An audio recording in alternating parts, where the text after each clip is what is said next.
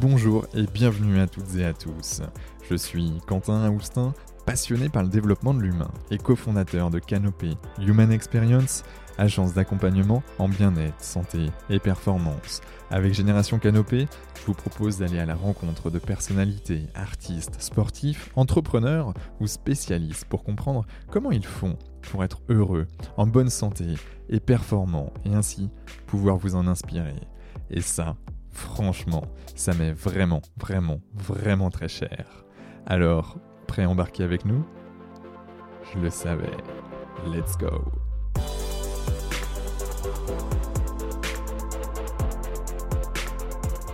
Bonjour à toutes et à tous, ici Quentin Austin du podcast Génération Canopée et j'ai la joie d'accueillir aujourd'hui Arnaud Collery, coach, serial entrepreneur, conférencier, ancien comédien et cinéaste, innovateur multiples facettes connu comme un des premiers Chief Happiness Officer au monde. Et oui, rien que ça.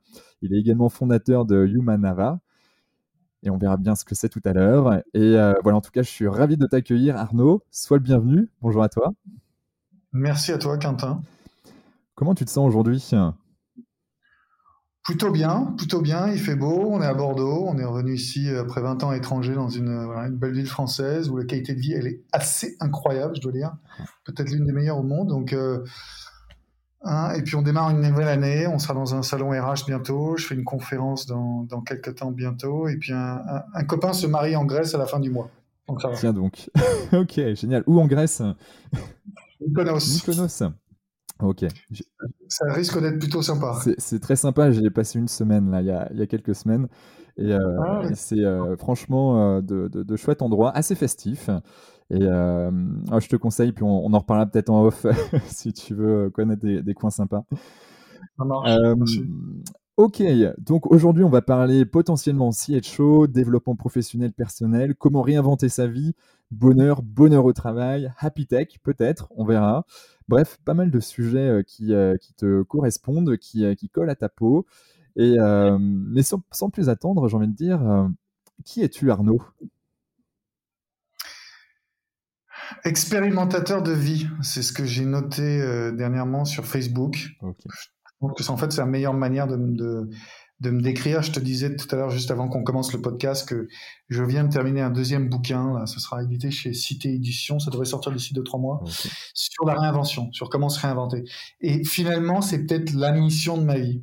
C'est euh, comment, c'est peut-être combien de fois puis-je me réinventer jusqu'à jusqu'à ma mort. C'est vraiment ce qui me ce qui me fascine, tu vois. C'est chaque réinvention, il y a des trucs bien, il y a des moyens, et puis c'est pas. Et là, mais je me dis l'autre jour, qu'est-ce qu'on a, on a, j'ai l'opportunité de, de m'être réinventé encore dans un nouveau métier, dans une nouvelle ville, en étant revenu en France, qu'est-ce que j'ai la chance. C'est tellement beau. Déjà, il y a combien de gens qui ont l'opportunité de, de, vivre à Bordeaux dans le monde? Parce que je vois ça pas avec mes yeux de français, je vois ça avec mes yeux de un peu citoyen du monde. Donc, euh, bah, combien il y a d'Indiens, Bangladesh, euh, Pakistanais qui ont la, chance de voir Bordeaux, de vivre à Bordeaux. Oh, c'est incroyable, tu vois. Juste. Et puis, euh, mais, mais, tu vois, 5, 6 jours par semaine, j'ai la tête à ce que je fais, comme chaque réinvention. Et puis, allez, un jour par semaine, boum, ça divague, ça rêve à la prochaine réinvention. Donc, euh, donc j'ai vraiment un pied très ancré ici sur ce que je fais à présent, et puis toujours un pied sur ça sera quoi ma, ma, ma prochaine vie, prochain boulot, prochaine réinvention. C'est ce que j'aime, c'est vraiment ce que j'aime. C'est pouvoir vivre plein de vies, rencontrer plein de gens. Et, et, du coup, cette réinvention est justement ce que, ce que tu viens de me dire. Là, tu, donc, euh, c'est plus une découverte, mais, mais comment t'es arrivé jusque-là? Comment t'es arrivé à découvrir que c'était ça, quelque part, ta mission, ou ton, ouais, ce, qui te, ce qui te faisait rêver, quoi, qui te fait kiffer quoi? Peut-être à force d'écrire sur mes expériences, à, faire de, à force de faire des conférences ces dernières années, donc j'en fais. Donc j'ai mon premier bouquin, donc c'était en 2018 chez Larousse, et puis les, les premières conférences. Donc j'ai fait beaucoup de scènes, mais euh, comme on, entendra dans mon parcours, mais mes premières conférences c'était en 2014, 2015, on va dire. Euh, ouais. Et puis donc les, les, bouquins, les conférences, les podcasts, chaque fois ça, ça te permet de, de, de, bah, de, refléter sur ce que tu es, euh, le fil rouge, ta trame. Euh, et puis encore, là, ce, bouquin que j'ai terminé le 31 août, euh, encore une fois, j'ai revu ma vie, mais c'est ça, c'est vraiment ce qui me fait kiffer, c'est le fait de qu'est-ce que je suis à qu'est-ce que je peux découvrir, qu'est-ce que je peux découvrir encore sur le monde, et, puis sur moi, sur moi, sur le monde, sur moi, sur le monde. Enfin, c'est c'est la base du développement personnel. D'ailleurs, c'est normalement c'est ce qu'on essaie de faire avec nouvelle plateforme Humanava. C'est qu'est-ce que tu peux apprendre sur toi et sur les autres, sur toi et sur les, en permanence. Tu vois, j'ai, donc c'est peut-être, encore une fois, pour répondre à ta question, c'est juste à force de réfléchir euh, sur qui je suis, puis à force d'écrire, et puis à force de donner des conseils aux autres quand ils me demandent, etc. Et, moi, je, donc, je suis coach depuis une dizaine d'années, j'aide aussi beaucoup, beaucoup de gens. Et chaque fois, je leur dis, c'est quoi votre trame, c'est quoi votre substantifique moelle, qu'est-ce qui fait que vous êtes ce que vous êtes, c'est quoi qui vous a construit? Et chaque fois que moi, je réfléchis à ce que je suis, ce qui m'a construit, c'est les diverses réinventions. Et c'est les prochaines réinventions, c'est le fait que je sais que je vais continuellement me réinventer. Mmh. Et c'est le fait que je, tout ce que j'ai appris des divers, et, et finalement, ce que j'ai appris, ça n'a pas été telle ou telle expérience, on pourra en parler. il y en a qui étaient plus belles que d'autres, forcément.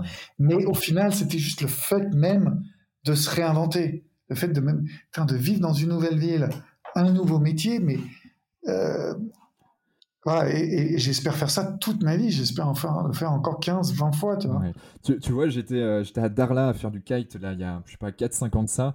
Et, euh, j'avais rencontré une personne là, qui, qui me disait Bon voilà, on estime à 40 ans, 40 ans de travail. Bon, 40 ans de travail, j'espère avoir quatre, au moins 4 vies professionnelles. Et, à cette époque, non, c'était même bien plus que ça, c'était en 2015. 2015, donc oui, il y a 6 ans de ça. Et, je trouvais ça l'idée assez intéressante. Je me dis, de toute façon, c'est clair, avoir qu'une seule vie, c'est tellement monotone, c'est tellement triste quelque part, en tout cas. Puis de toute façon, avec les nouveaux métiers, toi-même, tu sais, tu es, passé dans le nouveau management, magazine management, là, qui est sorti pour cette rentrée. et c'est vrai que c'était sur la thématique justement un peu du, renouveau, des nouveaux métiers également. Et, c'est vrai que quand on voit, là, je sais plus quel article il y avait, mais c'était indiqué que les nouveaux métiers de l'informatique, en gros, avec les hard skills, donc les connaissances que l'on a purement techniques, ça ne dure que six mois. donc au bout de six mois, swap, faut switcher. Et, c'est là que c'est assez exceptionnel. Donc ça veut dire qu'on est sans cesse à devoir se réinventer pour pouvoir survivre et puis vivre tout simplement et, et, kiffer sa vie. Ouais, non, non, mais c'est exactement ça. C'est les et, et, si je fais le parallèle entre se réinventer son business ou réinventer sa vie, en, en 2014, donc moi continuellement un peu à l'américaine, tous les cinq ans, je mets pratiquement toutes mes économies sur euh, sur des super études quelque part dans le monde. Donc en 2014, je me retrouve quatre semaines à étudier dans une top business school, à ISC Business School à New York sur le média et management. En 2012, en 2014, je refais ça à Think, à 14, à 2014 à Think à Amsterdam, qui est une école de créativité et d'innovation, je cherche toujours la prochaine, tu vois, je sais pas laquelle c'est la prochaine. Mmh.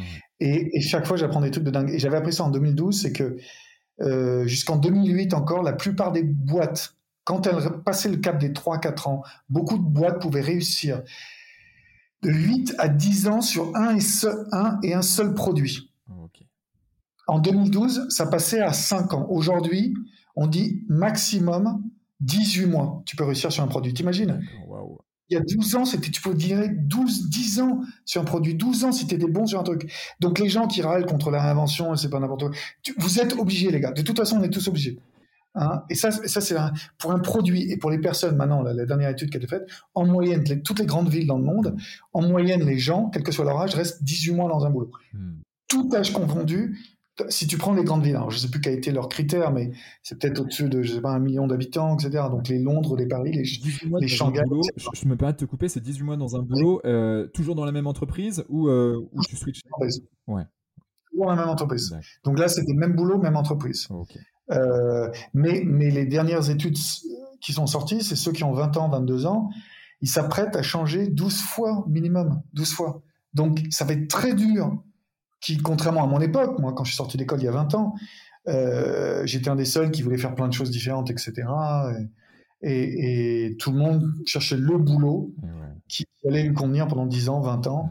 Et, euh, mais aujourd'hui, ça va être tout le monde pareil, tout le monde a ça. Ça va être très dur pour ceux qui ont besoin de stabilité. On est, le monde était fait pour ceux qui avaient besoin de stabilité jusqu'à maintenant. Alors ceux qui veulent pas apprendre quelque chose de nouveau, qui n'ont pas envie de s'adapter et qui veulent juste construire leur maison et, euh, et euh, jusqu'à la retraite, euh, qui va, ça va, ça va être compliqué. Donc c'est tout. Le monde a changé. Il faut, il faut accepter. Et puis, si tu si adores ça comme moi, tant mieux.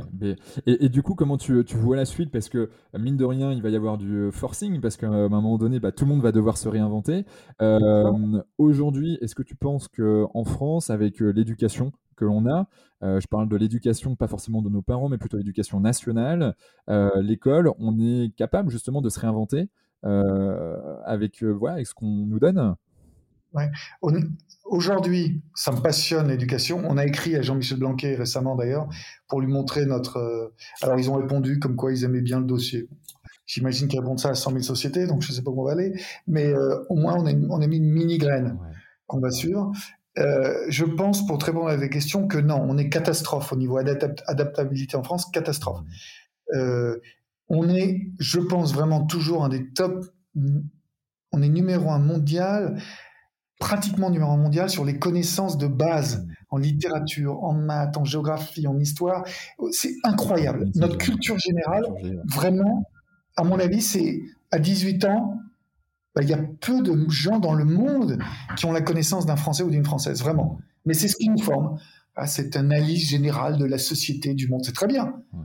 Sauf que analyser, analyser, non, non, il faut être plus dans l'action, il faut expérimenter, il faut être comme en Allemagne, faire de l'apprentissage dès le départ. Même si tu es bon en classe, tu fais 3-4 heures dans une entreprise, dès que tu es 15 ans, 16 ans, je trouve ça très bien. Et puis beaucoup plus de sport. Le sport, ça te force à, maintenir ta résilience mentale. Plus de sport, on est catastrophique en France. On est nul parce qu'on malheureusement on pense qu'il y a les sportifs d'un côté, les intellos de l'autre côté. Puis ah, en France, les intellos c'est bien vieux. Non, non, plus de sport, deux, beaucoup plus d'apprentissage, et trois, plus d'interactivité. On est nul en interactivité en France. L'autre jour, j'ai appris, j'ai dû faire, on m'a demandé d'intervenir pour une classe de master RH dans une, dans une business school de Bordeaux. Dans une école de master RH, parce qu'ils trouvaient qu'ils n'avaient pas assez de cours sur l'humain, un master RH. C'est incroyable. Et, et, je leur dis, mais en classe, tu dis, je sais même pas pourquoi je suis là, pourquoi je suis là pour être payé pour être quelques heures avec vous, parce que vous avez moi, j'ai pas fait de cours de philo, je me suis barré en high school américaine à 16 ans.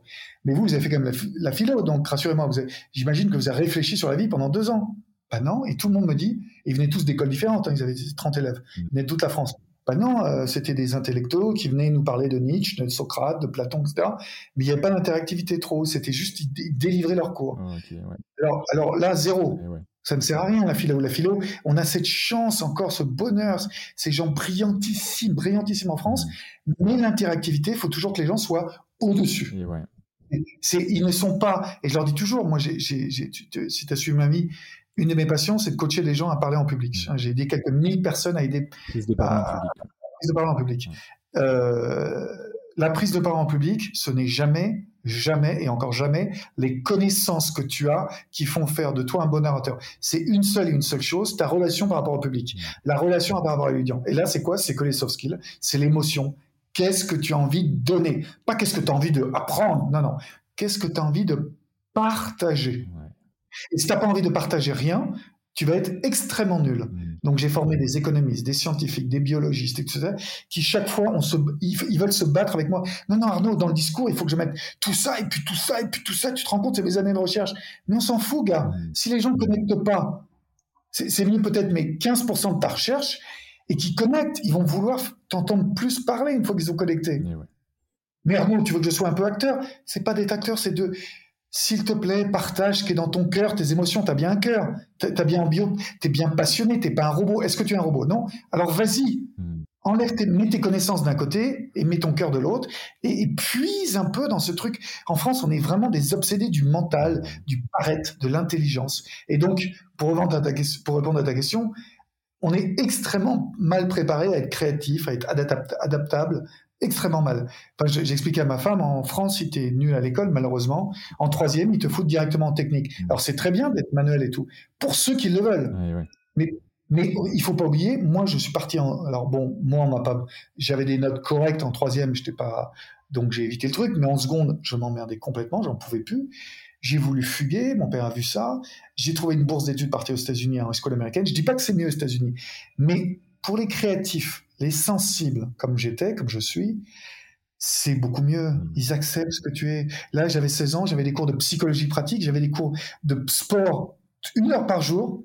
Donc, je m'éclatais en sport, je m'éclatais en psychologie. J'avais cours de droit des affaires, j'étais déjà intéressé par l'entrepreneuriat. Je bouffais les cours. j'avais les cours qui pratiques pragmatiques et, jusqu'à jusqu'à maintenant je subissais l'école. Alors c'est très bien en France si tu es un matheux, si tu es un, ingénieur, si tu es un mec qui qui ronchonne pas et qui suit, qui est un exécutant, c'est génial. Ah, je, je, comprends complètement. Hein. malheureusement, c'est une intelligence. Moi, j'ai pas cette intelligence. Donc c'est une certaine intelligence. Alors c'est clair si tu es un ingénieur, un amateur, machin, euh, même un littéraire, c'est pas mal, c'est pas mal la France. Mais si tu es un créatif, un artiste ou un manuel, non, c'est pas un bon. Donc euh, malheureusement, on n'est pas adapté. Et pour pour s'adapter, on revient. la chose la plus importante, c'est être un créatif. Hmm. Donc si la créativité s'est mise de côté euh, et le sport, qui est pour moi, je le lis à la résilience. Hein, j'ai beaucoup travaillé sur la résilience en tant que conférencier cette année, comme tu peux imaginer. Hmm. Pratiquement tous mes exemples, je les trouve dans les sportifs. Euh, c'est les gens résilients. Et en France, ah, les sportifs, c'est des cons. En gros, je schématise. Mais, mais, mais vraiment, le Français de base voit un sportif comme un con. Euh, on l'admire sur le terrain de foot. Et après, quand on en parle, c'est qu'un sportif. Ça, change en fonction du, du, sport, euh, quand même. Je, je oui, mais, quand même. Mais, euh, raison. Mais, mais c'est vrai qu'il y a moins en moins. Bon, ouais, ok. et de moins en moins. Mais quand même, il y a toujours ce truc. Aux États-Unis, n'importe qui va admirer les sportifs et les artistes en premier. En premier. Hmm. C'est-à-dire que tu as fait Harvard University, mais bon, t'es pas un quarterback. T'es pas un avant-centre, hein, t'es pas aussi bon. T'es pas bon. T'as pas raté ta vie, t'as fait Harvard, mais bon, c'était pas c'était pas toi qui jouais au football à l'école, euh, au lycée. Ils respectent plus, donc à l'inverse, tu vois. Et pareil, ils respectent plus les créatifs. Hmm. Donc, encore une fois, si tu veux juste suivre et écouter les profs, mais on n'est pas dans un monde où il faut pouvoir juste écouter le, boss, juste écouter ce qu'on dit, puisqu'il n'y a rien de garanti. Il n'y a plus rien de garanti. Il n'y avait jamais, il y a jamais eu rien de garanti dans l'histoire du monde. Regarde la Covid. Euh, jamais. Et là, plus rien. Et donc tout le monde, mais j'ose pas. Euh, mais vas-y, essaye. Cette année, par exemple, j'ai fait un truc passionnant. Euh, je, je, je... Donc j'ai été coach une résidence pendant que je montais ma start-up, là, ma, mon, mon énième réinvention. Il fallait bien que je vive parce que je venais des États-Unis et euh, puis j'avais, donc j'avais pas d'aide. J'avais une système aux États-Unis, mais comme donc j'avais pas de système en France, donc tout s'est éclaté. Tous mes événements, tous mes événements qui étaient la, la première manière pour moi de gagner ma vie depuis six dernières années, où je produisais des gros événements dans le monde. Donc plus rien tout d'un coup, tout s'annule. Donc je me retrouve à Bordeaux et euh, je deviens coach in résidence pour des grosses boîtes. C'est-à-dire que j'offrais une demi-journée par semaine pour les employés pour réfléchir sur leur vie. J'étais leur, leur, leur, leur, caisse de résonance quelque part. Euh, c'était vraiment du, du, En mode workshop avec 5-6 euh, collaborateurs en face de toi, peut-être plus Non, non c'était que du one-to-one. Donc, euh, et je les prenais que par des sessions de 25 minutes. Et ils pouvaient tout me dire, tout me parler sur la vie, sur le travail. Et juste pour les. Bah pour, euh, pour passer le Covid, quoi, parce que ça a été dur pour tout le monde. Tout le monde en a pris plein la gueule, tout le monde qui que ce soit, pour des raisons différentes. Et donc, j'étais juste là, et c'était passionnant au niveau sociologique, psychologique, d'accompagner ces, je pense surtout à cette boîte en particulier, une centaine de personnes, et c'était, euh, et je m'en rappelle, voilà, d'un cas, euh, oh, est-ce que je devrais en profiter? Parce que le rêve de ma vie, ça a toujours été d'être fleuriste.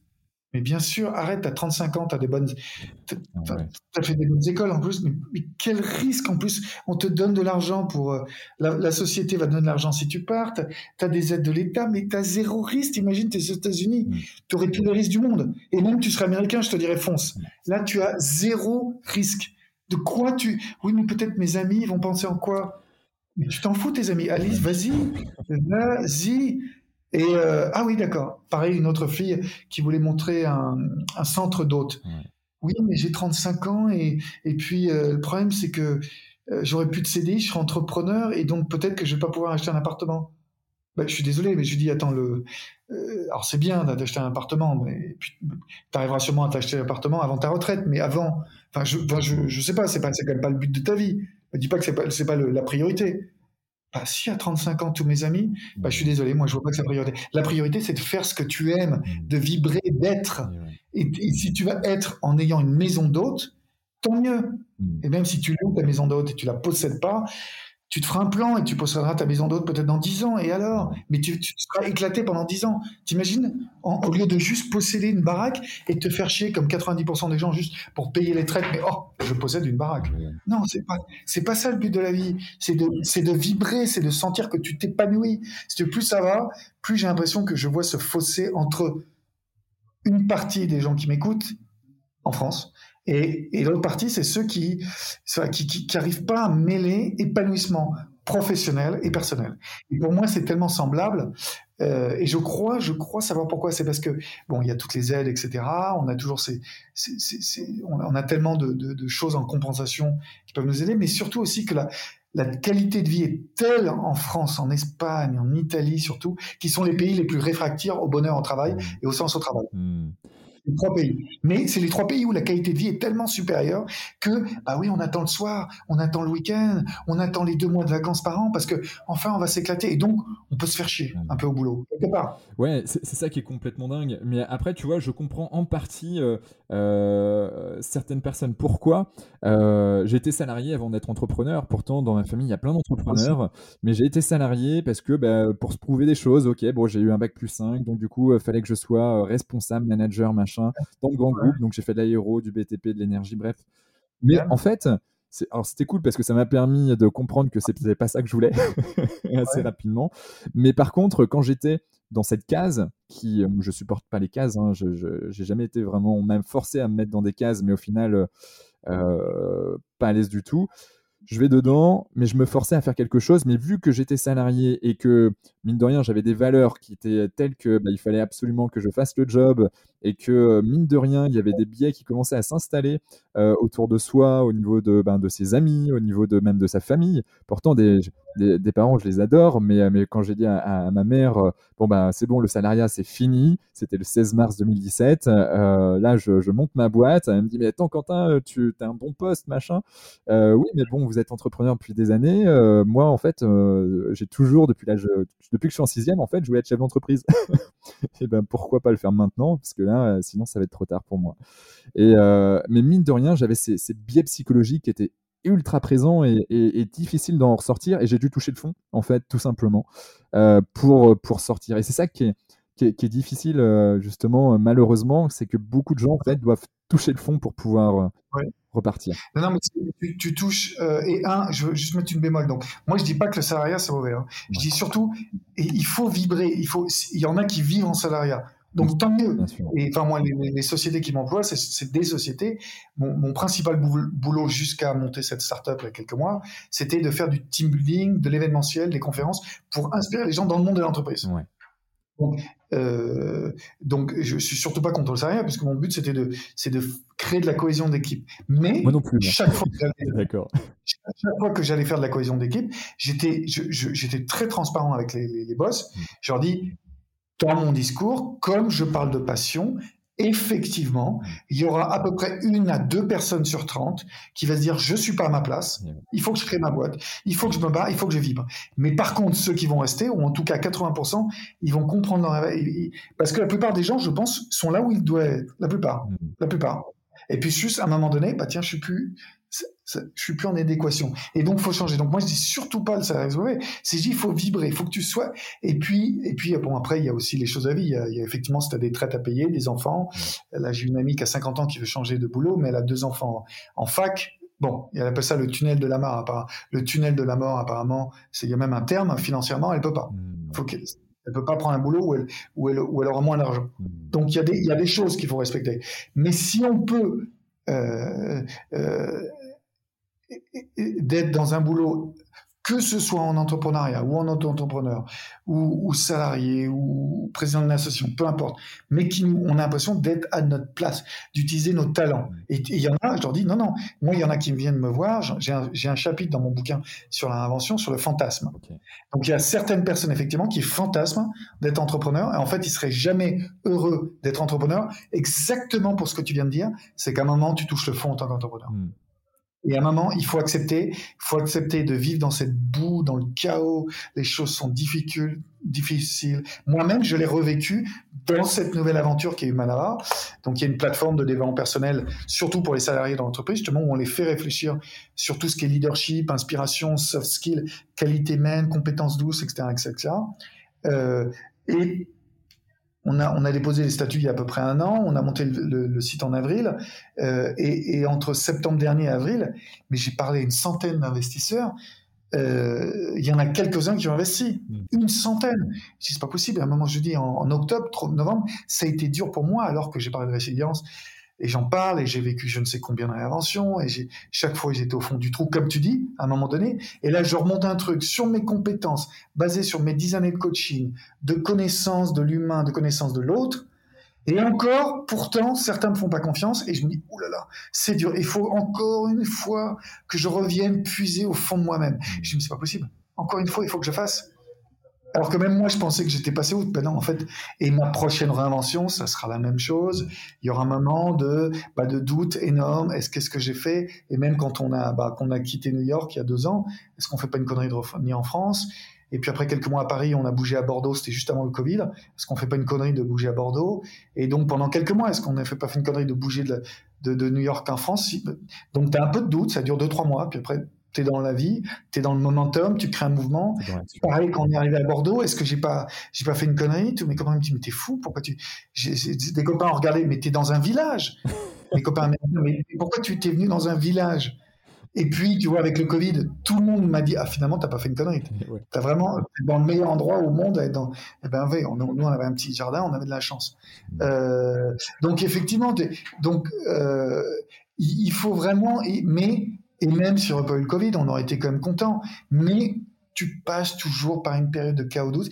Et pour les gens qui ont jamais vécu ça, hmm. c'est-à-dire qu'ils ont toujours suivi une ligne droite, l'école, le mariage, la fac, le premier boulot, peut-être un deuxième boulot, puis on s'arrête là. Effectivement, ils n'ont jamais eu de, peut-être peut-être la mort de quelqu'un, peut-être le divorce. Et à part ça, au niveau professionnel, ils n'ont pas eu de, de, de, gros euh, chaos. Hmm.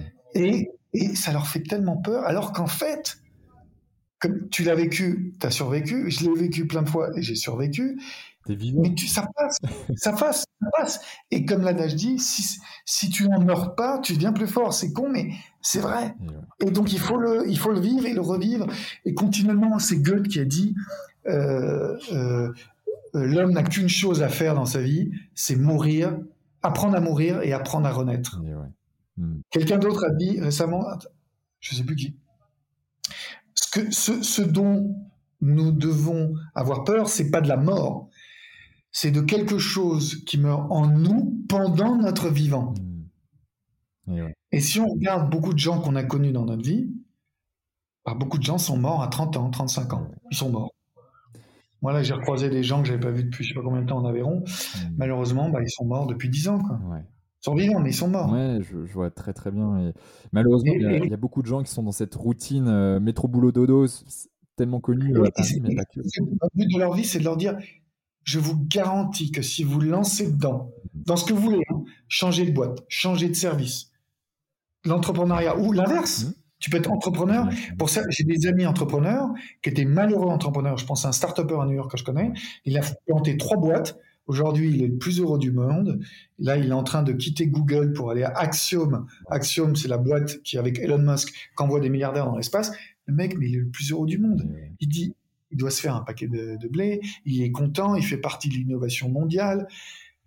Mais voilà, il a, il a, il a fait son, sa période d'entrepreneuriat. Ça a été très dur, catastrophique. Il était en dépression, mm-hmm. perdu tout son argent. Et aujourd'hui, voilà, Bon, on est aux États-Unis. Hein. Ils, s'en foutaient qu'il avait planté trois boîtes. En France, on te regarde un peu d'un autre œil. C'est clair. Quand as planté trois boîtes. je crois qu'aux États-Unis, euh, la, moyenne, c'est de planter euh, cinq boîtes et au bout de la sixième, euh, ben, en gros, ça, ça remplace toutes les dettes précédentes. Et donc, du coup, c'est pour ça que les, banques continuent d'investir. Il y a une vidéo de Steve Jobs ou Bill Gates, je ne sais plus lequel des deux, sur Internet qui trade et qui dit, euh, euh, et c'est une vidéo qui a 20 ans, 30 ans, les mecs ils avaient 30 ans, 40 ans, et dit, on leur demande de l'écosystème technologie en France. Il dit ah oui ça débute, il y a des petits trucs, mais je ne sais pas comment vous pouvez réussir parce que vous considérez pas l'échec. J'ai interviewé plein d'exécutifs français. Vous savez moi quand je, je prends un exécutif, un cadre, j'aime bien quelqu'un qui a foiré trois fois et qui a compris pourquoi. T'imagines en France, il n'y a aucun patron qui va dire ça. Quelqu'un qui a foiré trois fois, mais jamais. Hmm. Et jamais. Qui... Et donc, et donc effectivement, euh, euh, c'est pas encourager l'échec, mais c'est que l'échec est pas grave. L'échec fait partie de la vie. C'est Thomas Edison qui a dit le, le, le but de la vie, c'est d'aller d'échec en échec sans jamais perdre son enthousiasme. Exactement. Hein. Quand, quand, tu regardes euh, ce qu'il a pu faire et Franchement, 10 000, tentatives pour, pour, pour arriver à ses fins, le Thomas Edison. Donc, on sait, et si, si moi j'ai un truc à amener, c'est ça, c'est peut-être en France avec mon humble expérience, c'est de, continuer, continuer à y croire, de, de se sentir libre, de se sentir jamais vraiment complètement cloisonné. Hmm. Tu l'es, des, des, forcément. Hein. Moi, j'ai mon, j'ai un petit de 3 ans maintenant et j'ai mon père qui a Alzheimer. Donc forcément, j'ai pas, j'ai plus euh, tout les, le temps que j'avais euh, quand j'étais jeune, mmh. ou il y a 10 ans, avant que je sois papa et puis vraiment fils responsable. C'est terminé, c'est une autre époque. Cela dit, j'arrive quand même à m'éclater. J'arrive, je monte quand même une nouvelle boîte. Je, j'y vais. Je reprends des risques. Il y a mon oncle qui dit mais trouve un job, t'es fou, tu, tu peux pas, tu peux plus. C'est possible, tu l'as fait trois, trois, trop, trop de fois dans, dans ta vie. Juste casse-toi là. Casse, il n'a pas dit casse-toi, casse-toi. Ça sonne un peu la même chose presque. Parce que pour lui, c'est inconcevable. Mm. Inconcevable. Il me dit, mais tu as trop de responsabilité. Mm. Et je lui dis, et puis en plus, moi, je vais trouver 5 heures par semaine pour faire du sport. Et 5 euh, heures par semaine, c'est ma priorité de vie, puisque je sais que le sport engendre une meilleure résilience, une capacité mentale. Déjà, tous les gens qui veulent changer de vie, je dis déjà remets-toi au sport. C'est indispensable, indispensable. Le sport, euh, ça te, ça te, ça t'active en fait certains neurotransmetteurs qui vont tout simplement d'être bah, déjà euh, beaucoup plus actifs. Ça va sécréter des hormones du bonheur en plus. Euh, ça va travailler sur ton image de toi, donc l'estime de toi, une des premières conditions du bonheur. Donc il y, a tellement de choses derrière, et puis, euh, puis un certain cadre aussi. Donc euh, potentiellement, tu peux faire du sport avec des gens. donc du coup, tu vas pouvoir créer de nouvelles connexions. C'est non, c'est juste fantastique, ouais. ouais. Et, et, Arnaud, comment comment t'as fait pour arriver là? Parce que tu étais acteur à un moment donné. c'est quoi ton parcours? Parce que tu es parisien, je crois. Tu es parti à New York, c'est ça, pour, pour être acteur ou comment? On va dire, je suis, je suis presque champenois aveyronais à la base parce que je suis né en Champagne. J'ai passé mes études en Aveyron jusqu'à 16 ans. Je suis né On est parti à Paris, j'avais 6 ans. Mm. Et je quitte effectivement Paris, j'ai 16 ans, pour passer un, school, un an à école américaine. Pour je ne sais quelle raison, j'étais fasciné depuis tout petit des États-Unis et du Japon. Et, et c'était mon but, de trouver le moyen donc j'ai trouvé des bourses, j'ai trouvé des trucs. À 16 ans, je me barre aux États-Unis en école américaine. À 19 ans, un an au Japon. Entre euh, les deux, à 18 ans, j'essaye la bourse à Paris. Et au bout de 5 mois, je me dis, bon, là, la finance, c'est pas. J'étais très ambitieux euh, hmm. euh, côté fric à l'époque. Hmm. Et je me dis, la, bourse, réussir, tout ça. Et puis à 18 ans, en venant aux États-Unis, la, la, bourse, c'est pas pour moi. Je repars au, Japon, j'apprends l'importance des études, j'adore ça. Je rentre, je fais une maîtrise de finance à Paris quand même. Je tâtonne dans la finance de 3 ans, mais je suis pas le plus brillant des gens. Les chiffres, c'est pas vraiment mon truc finalement. Hmm. Moi, mon truc, c'est ce que j'aime. C'est ce que j'aime, c'est parler, la communication, l'interaction, sentir que j'ai de l'impact. Euh, c'est vraiment ça qui me botte. Et donc à 25 euh, ans, je repars au Japon. Euh, je repars au Japon à l'aventure. Je suis prêt à. Donc, si tu veux, dans mon parcours de vie, j'ai parfois c'était très clair. C'était pour tout au début de la vie, c'était pour faire de l'argent, mais jusqu'à 24-25 ans seulement. Mmh. Mes parents ont divorcé, j'avais 25 ans, et c'était le premier choc de vie. Ils sont, mon père perdait tout, il avait des sociétés, il a tout perdu. Il a failli se suicider, c'était catastrophique. Aujourd'hui, il n'a pas un copec, mmh. il vit avec la sécurité sociale chaque mois. Euh, euh, même là-dessus, c'est compliqué pour, pour les payer les impôts. Mmh. Euh, bref, c'est, c'est, voilà, ça a été cata pour lui à partir de 45, 50 ans, mais ça a été très triste pour lui. Mais moi, grâce à ça, de voir ça très jeune, si tu veux, quelque part, ça m'a dit bon. Et lui, était entrepreneur, tu vois, donc c'est pas c'est pas pour montrer que l'entrepreneuriat c'est le meilleur des métiers, puisque au contraire, il avait des très bons métiers dans le, salariat, top du top. Il est parti entrepreneuriat, tellement cassé la gueule, il a tout perdu, ses amis, son fric, presque son amour propre, etc. Mmh. Mais il va se réinventer. Il refera du coaching lui-même. C'est moi qui vais le mettre vers le coaching. À un moment, il va même devenir sexologue à 60 ans. Donc, euh, ça a été dur financièrement pour le restant de sa vie, mais il s'est quand même éclaté, il me dit, il s'est quand même, il s'est quand même trouvé. Hmm. Euh, il, a, il a vécu ce qu'il devait vivre. Hmm. Donc zéro regret, si tu veux. Et donc d'avoir vu ça jeune, que tu peux tout perdre du jour au lendemain, je me suis dit, ouf, moi je vais, je vais surtout pas aller vers le fric, etc., vers l'espèce de posséder, parce que tout peut partir du jour au lendemain. Donc je veux vivre. Je vais, mon, mon maître mot, c'était l'expérience, c'était voilà vivre, euh, être en, en, parce que tout, tout peut s'arrêter. Donc euh, aujourd'hui, ce que je possède avant tout, c'est mes expériences de vie, tu vois. Et je pense que, je pense que c'est, ce qui devrait quand même, en tout cas, je parle pour, la, pour moi, pour, pour, pour les gens qui veulent vivre intensément, ce qui devrait être ce qu'on appelle la North Star, l'étoile du Nord, sur laquelle on devrait regarder. Et donc, donc voilà, un petit peu de finance. Mes parents divorcent, me disent que c'est pas surtout pas mon truc. Je pars à Tokyo, je travaille dans le luxe. Euh, et puis c'est pas vraiment mon non plus le, luxe, c'est aussi superficiel. C'est pas, euh, en tout cas, ma position quand, quand tu as des grandes directions dans le luxe, c'est intéressant parce que voilà, tu, travailles tellement haut niveau que tu rencontres des gens politiques et tout, ça peut être intéressant. Des très hauts jobs du luxe. Hmm. Mais pour moi, monter les étapes, et puis euh, j'étais d'une une impatience à vivre de mes émotions et comme j'étais conscient que je ne pouvais pas vivre par rapport au salaire, donc voilà, j'étais en adéquation très vite. Donc finance, luxe, j'arrête, je reviens, j'écris des bouquins, donc c'était une vingtaine d'années, j'écris des bouquins qui ne se vendent pas, mais je commence à me passionner pour tout ce qui est inspiration, psychologie positive. Je fais une émission de télé sur les télévisions qui s'arrête au bout de quelques mois. On me dit, c'est quoi ton truc? Qu'est-ce que tu veux? Changer la vie de tout le monde? Et je parlais des mêmes thèmes que je fais maintenant, exactement les mêmes. Hein. Euh, en gros, ça fait 20 ans que ça dure. Et, euh, et là, je me dis bon bah finalement, je veux peut-être même arrêter la télé. Donc je, je mets de, de, côté la, la télé. Mmh. Donc c'est pas la finance, c'est pas luxe, c'est pas c'est pas la télé. Je peux pas vivre comme conférencier en motivation. C'est trop tôt. La France est pas prête. Et donc je me bats et, et on verra. Et vraiment, je me dis, tu vois, le wanderer, c'est le chiffre, c'est le terme qui allemand qui désigne celui qui va sur la route sans savoir où il va vraiment. Euh, pour reprendre l'expression de Soulage, c'est d'acheminer vers un je ne sais quoi. Mmh. C'est une belle expression qui me plaît beaucoup. Et ça a quand même été beaucoup le maître mot. Euh, avec être sur un fil, c'est vivre, le, reste n'est qu'attente. Ça a été de vraiment de, voilà, de me mettre dans différents pays, différents métiers, sans vraiment savoir ça allait durer, combien de temps, mais de d'apprendre tout ce que je pouvais dans le tel métier, de me constituer une communauté, de garder en contact, de, de, créer de belles relations, quel que soit le métier que je fais.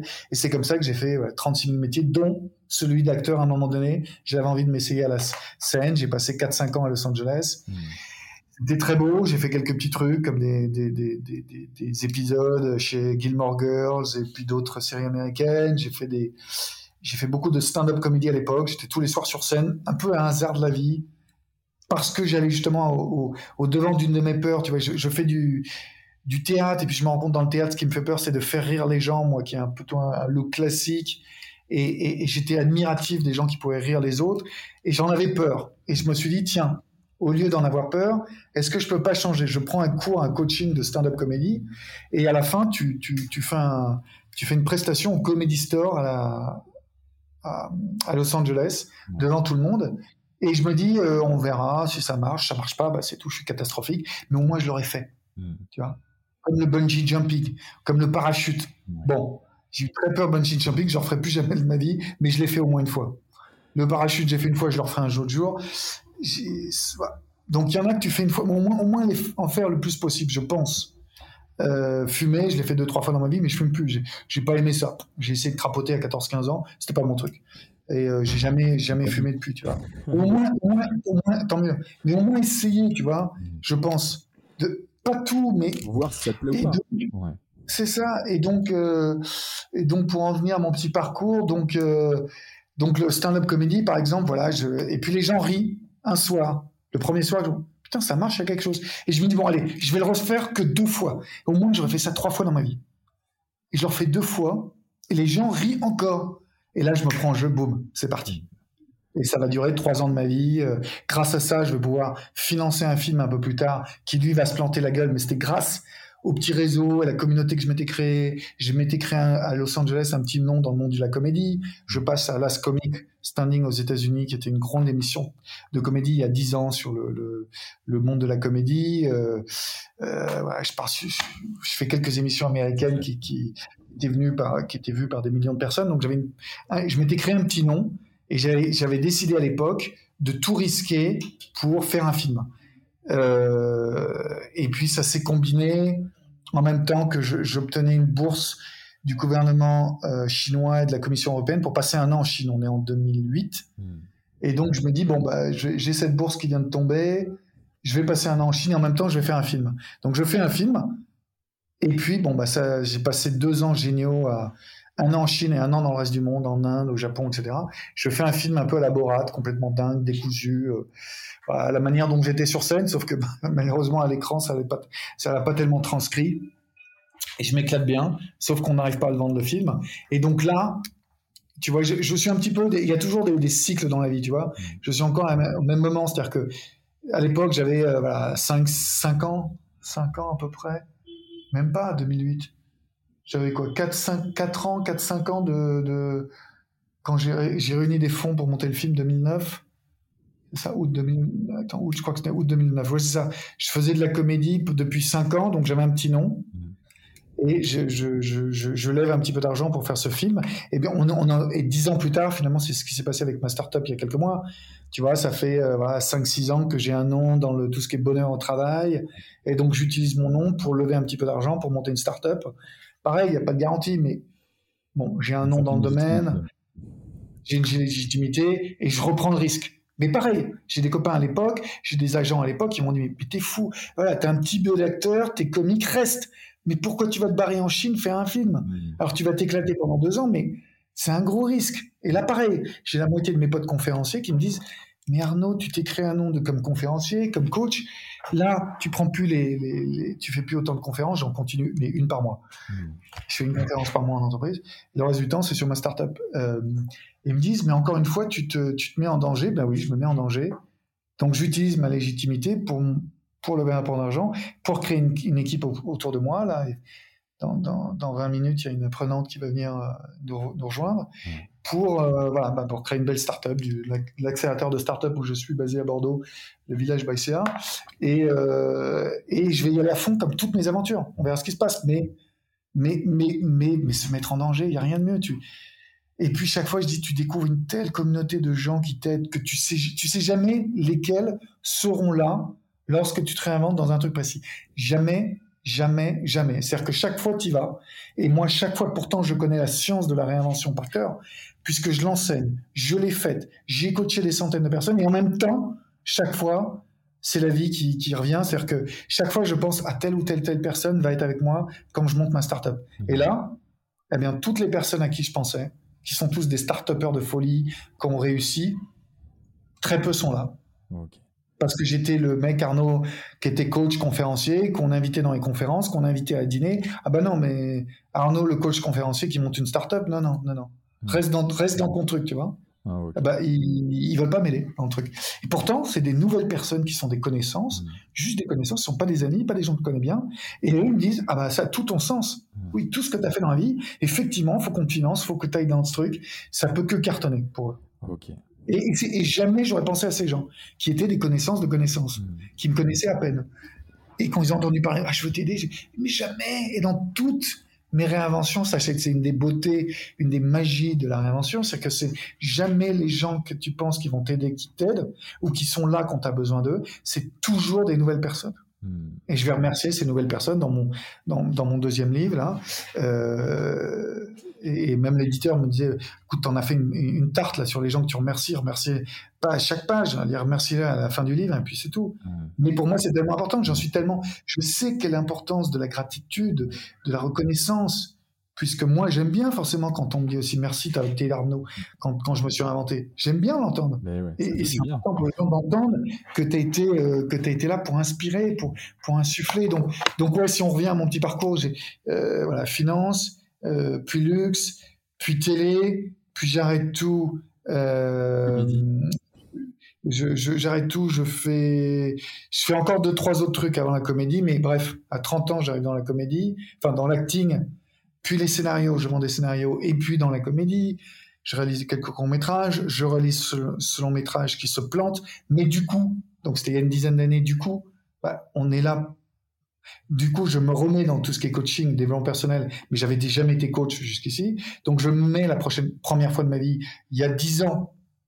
Après, pendant un an, je me remets à la psychologie positive et je me mets à coacher des gens depuis 2011. En gros, ça fait dix ans.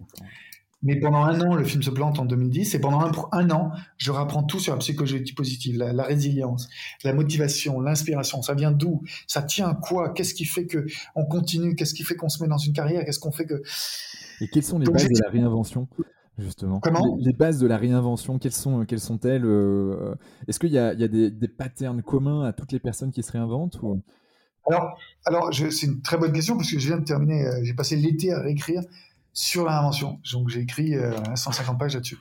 Donc j'ai passé tout l'été. à, essayer de recomprendre qu'est-ce qui fait que je me suis inventé soir, qu'est-ce qui fait que les gens qui ont fait mon événement Stand Up for Passion, qui est un événement sur la transformation, qu'on a fait sur 15 pays sur Terre. Il y a une chaîne YouTube, Stand Up for Passion. Qu'est-ce qui fait que ces 150 speakers se sont transformés? C'est des gens que j'avais pas aidé à se transformer, qui s'étaient transformés, mais que j'avais aidé à exprimer leur récit de vie sur leur transformation de vie. Donc forcément, j'ai passé des heures à, entendre tout ce qui fait. Et puis les 1000 personnes à peu près que j'ai aidé à, parler euh, sur leur enjeux, et puis les euh, les, quelques 200 personnes que j'ai aidé à se réinventer, surtout depuis le Covid en France. Donc depuis le Covid en France, j'ai monté parallèlement à la, à startup euh, plusieurs masterclass virtuelles où j'accompagnais une dizaine de personnes chaque fois sur deux mois sur les étapes de la réinvention. Hmm. Justement, qu'est-ce qui fait que donc je peux t'en parler. Alors il n'y a, pas de méthodologie, mais ce qui est sûr, c'est qu'il y a quand même des principes hmm. que je retrouve chaque fois. Ça c'est clair. Un, c'est vraiment, un, c'est toujours la même chose, c'est la connaissance de soi, la connaissance de soi, la connaissance de soi. Il hein, faut, faut, savoir une chose, c'est que de règle générale, 20% des gens se connaissent. Hmm. Et je te parle pas euh, cadre ou non cadre, non, non, tout le monde. Il okay. n'y euh, a pas de différence pour moi. En France, il y a une grande différence entre les cadres et non cadres. Bah, je suis désolé, non, il y en a pas. Hmm. Il y a aussi de gens, c'est juste des parcours de vie différents. Moi, je vois aussi de gens intelligents chez les taxis, chez les cuistots, que chez les cadres de grandes boîtes. Je ne vois pas de différence, vraiment. Mm. Donc, euh, en France, je sais pas pourquoi, on voit vraiment une grande différence. Il est cadre, il n'est pas cadre, il veut passer statut cadre. Je, je, ne comprends pas ce truc, ça m'énerve, je te jure. Non, le cuistot, il n'est pas plus con que vous ou la, maîtresse d'école ou le mec au PTT. C'est juste un choix différent, des parcours de vie, des opportunités différentes, peut-être euh, une enfance différente, etc. Tout, ça, me fait penser, ça me fait penser, je te me permets de te couper parce que c'est un, un, point qui est hyper intéressant. Et, et euh, la semaine dernière, euh, j'étais à une rencontre de 5000 entrepreneurs, donc bah, c'était du côté de Paris, avec ça s'appelait la rencontre des entrepreneurs de France. Et du coup, bon, je, je termine, il y avait quelques champions olympiques, donc du coup, pour discuter avec eux, pour comprendre un peu comment ils ont été champion olympique, moi ça m'intéresse de voir un peu euh, comment ils y sont arrivés. Et puis, euh, puis après, je prends, le, je prends la navette pour rentrer sur le centre-ville de Paris. Et, euh, là, justement, je discute avec une, nana qui est au consulat d'Algérie. voilà, on se rend compte par hasard, elle était juste dans la rangée d'à côté de moi. On discute. Et il y a le chauffeur, le chauffeur de, de, la navette là, qui, qui nous écoute. Et puis, puis j'avais un peu sympathisé avec lui, juste en rentrant, bah, bonjour, sympa, tu vois, tu souris, normal, quoi. Et, euh, puis à la fin, je me retrouve tout seul avec lui pour, pour m'amener en fait bah, au, dernier point. Euh, et puis il me dit, euh, c'est fou parce que tout ce que vous venez de dire, on était sur du dev perso, hein, du dev pro, perso, et sur des choses bah, ouais, qui, qui, qui, nous faisaient vibrer, pourquoi on était là, et, et, tout, ce qui est, tout ce qui est beau dans la vie. Et, là, il me dit, bah, franchement, c'est génial parce que en fait, vous avez mis des mots sur des choses que moi je ressentais, mais je n'avais pas les mots. Et en fait, cette personne était très smart, mais en fait, de par son parcours, n'avait pas forcément le vocabulaire pour pouvoir mettre les choses, mais elle ressentait, et c'est pas pour autant qu'elle était moins intelligente ou, plus, mais et c'est voilà, je voulais juste reboucler avec ça parce que ça faisait sens avec mon histoire de la semaine dernière. Non, mais écoute, merci de partager cette histoire. Je crois qu'elle va faire vachement sens pour tes, pour tes auditeurs. Euh, et, euh, effectivement, donc il y a vraiment ce truc de différence. Donc les principes, ils sont là, c'est clair. Un, c'est la connaissance de soi. Donc, pour la connaissance de soi, bah, c'est très facile. Hein. Il y a quelques petites choses à faire. C'est euh, d'aller sur euh, Internet. Il y a quelques sites, il y a quelques tests de personnalité dont là maintenant la majorité des gens, j'espère, ont entendu parler. Hein. Bien sûr, le Myers-Briggs qu'on utilise dans, mmh. dans, les sociétés depuis belle durée, depuis les années 1950. Donc, si vous l'avez toujours pas fait, faites-le. Deux, c'est l'anéagramme. L'anéagramme, maintenant, voilà. Si vous l'avez toujours pas fait, faites-le. C'est gratuit. C'est 120 questions. Et puis enfin, on va terminer par l'ikigai. n'ai pas besoin d'expliquer, mais on commence. Il y a, dix bouquins en français euh, qui en parlent. L'ikigai, c'est quoi? Cette philosophie japonaise qui dit que tu as raison d'être et ce que tu devrais choisir comme, comme, comme profession de foi de ta vie, en gros, c'est le mélange entre quatre cadrans. Un, c'est quelles sont tes passions, euh, quelles sont tes compétences, euh, pourquoi on te paye, et enfin, de, de, quoi tu penses que le monde a besoin. Donc, il y a quelques exercices à te faire ça te prend deux jours. Et la plupart des gens, je pense, gâchent leur vie, gâchent leur vie, mm. en ne prenant pas ces deux jours. Deux jours. Le, deuxième, le quatrième exercice que je vais donner, c'est demander autour de toi des gens qui te connaissent depuis au moins dix ans. et qui ont, si possible, surtout travaillé avec toi, fait des projets. Ça peut être des amis, mais ça ne peut pas être des gens qui te connaissent que pour le fun, la fête, les dîners, ça marche pas. Ça pas. Non, non, des gens qui ont, vous avez fait des projets ensemble. Alors peut-être des amis, mais au moins vous avez fait des aventures, des construit des aventures. Je sais pas quoi, euh, une randonnée avec des sponsors. voilà. vous avez fait des, des, des vrais projets. Euh, alors si c'est pareil, si c'est des gens de votre famille, des gens avec qui tu as travaillé. Hmm. Parce qu'il y, a une dimension, une dimension bah, fun, cool, et puis la dimension, qu'est-ce qu'on fait quand on bosse? Donc, demandez à ces personnes qui, vous connaissent depuis, si possible, 10 ans et qui ont travaillé avec vous, dans certains cadres, même ce pas des amis, encore une fois, ça peut être juste des relations, quelqu'un qui a travaillé avec vous pendant 5 ans, vous l'avez pas appelé, appelez-la. Vous l'avez pas eu au téléphone depuis 3 ans. Écoute, on, avait, on avait bien travaillé ensemble, j'essaie de me connaître, je suis à un moment, une bifurcation de ma vie, je voudrais te poser que, quelques questions dans ma vie. Qu'est-ce que tu penses que vraiment sont mes forces? Vraiment, je veux que tu me le dises cash. Vraiment. Et c'est pas être gentil ou méchant. Cash. C'est quoi mes forces? C'est quoi mes faiblesses? Et eh bien effectivement, il faut aller que vers des gens quand même bienveillants. Pas des cons, pas des toxiques. Hein. Hein, c'est dans une règle de la, réinvention. Il faut virer les gens toxiques de sa vie, mais ça va tellement de soi. Mais bon, il faut toujours le redire parce qu'il y a toujours des gens qui restent avec des toxiques. à faire euh, en fonction de la de, du rôle de la personne qu'on a à côté de nous. Bien sûr. Mais ouais. Bien sûr. En tout cas, au moins les toxiques, au moins, s'il vous plaît, ne leur posez pas des questions sur votre réinvention. Ne posez pas des questions à votre papa ou votre maman de lancer dans une start-up si eux-mêmes sont restés pendant 40 ans dans un même boulot. Ça va de soi. Ils vous aiment, mais ils peuvent, ils peuvent pas, ils, ils, savent pas. C'est normal. Posez les questions à, au lieu de passer à une personne qui vous connaît euh, bien peut-être, mais qui a a Donc, un, connaissez-vous, faites tous les tests de personnalité, demandez aux gens qui vous connaissent. Deux, c'est demander des conseils dans les domaines qui vous intéressent aux gens qui sont passés par là.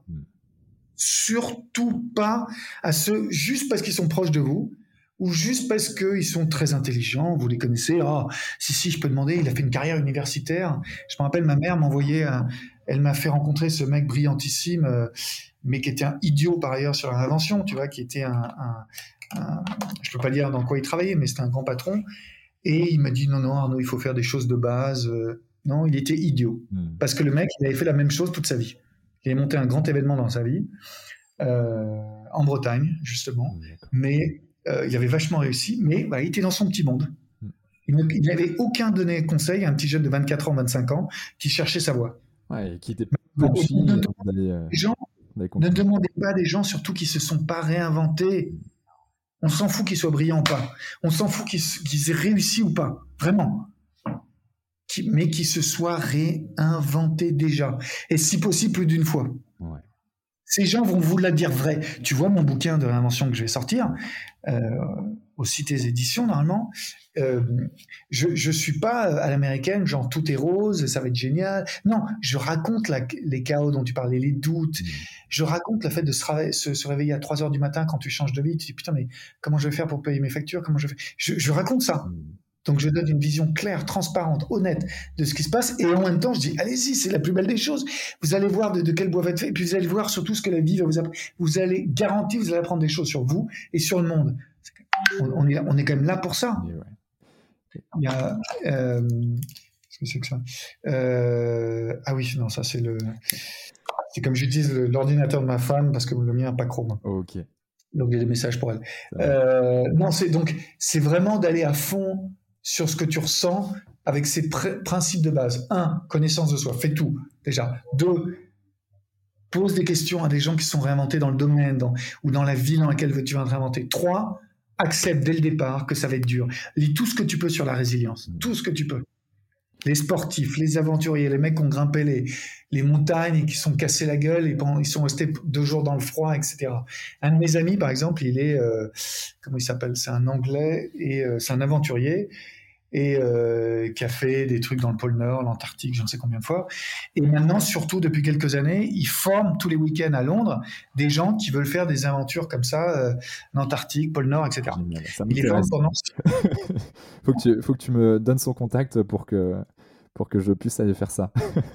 Mais euh, suivant, on va le faire ensemble. J'y pense. bah, génial. Euh, j'y pense à deux fois parce que c'est justement. mais c'est me challenge. si elle la prépare. un fucking challenge, un fucking challenge. Et il m'a dit le truc le plus dur, le week-end le plus important, c'est pas le week-end. Il explique bien sûr comment survivre avec la glace, la boussole, euh, les, trucs de survie, comment manger les, petits trucs, comment survivre avec un pêchant, un petit poisson, etc. Euh, combien de temps tu peux survivre avec ton corps si t'as pas d'aide, etc. Donc ça, il parle de tout ça. Mm.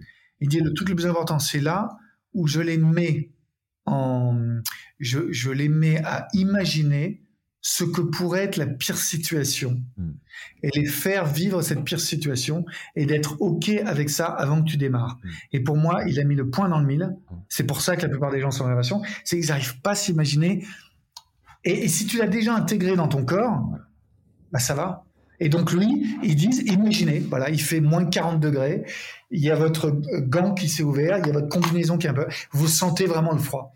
Vous sentez moins 30, moins 40, toute la nuit, il y a un vent, vous savez pas quand est-ce que l'aide venir. Essayez. Essayez même d'imaginer, vous avez peut-être un ongle qui va se barrer. Eh vous avez coupé, vous avez, alors sait, pas de complètement leur faire peur, mais quand même, il dit, voilà, il va, peut-être couper deux, trois bouts de pied dans quelques jours, vous allez être sauvé, mais euh, il y a une partie de vos membres qui va se barrer. Hmm. Est-ce que vous êtes OK? Est-ce que vous il les fait vraiment sentir Et là, il dit, si les gens se disent, je suis OK, je prends le risque, hmm c'est bon, c'est parti. Et la plupart, ils vont pas perdre un membre. 90% ou 95% des gens, ça va bien se passer, ils vont rentrer, ils vont être très contents, ça va être le, plus beau truc de leur vie, etc. Mais bien sûr, il y a un risque. Bah ouais, quand on monte une boîte, oui, il y a un risque. Tout le temps.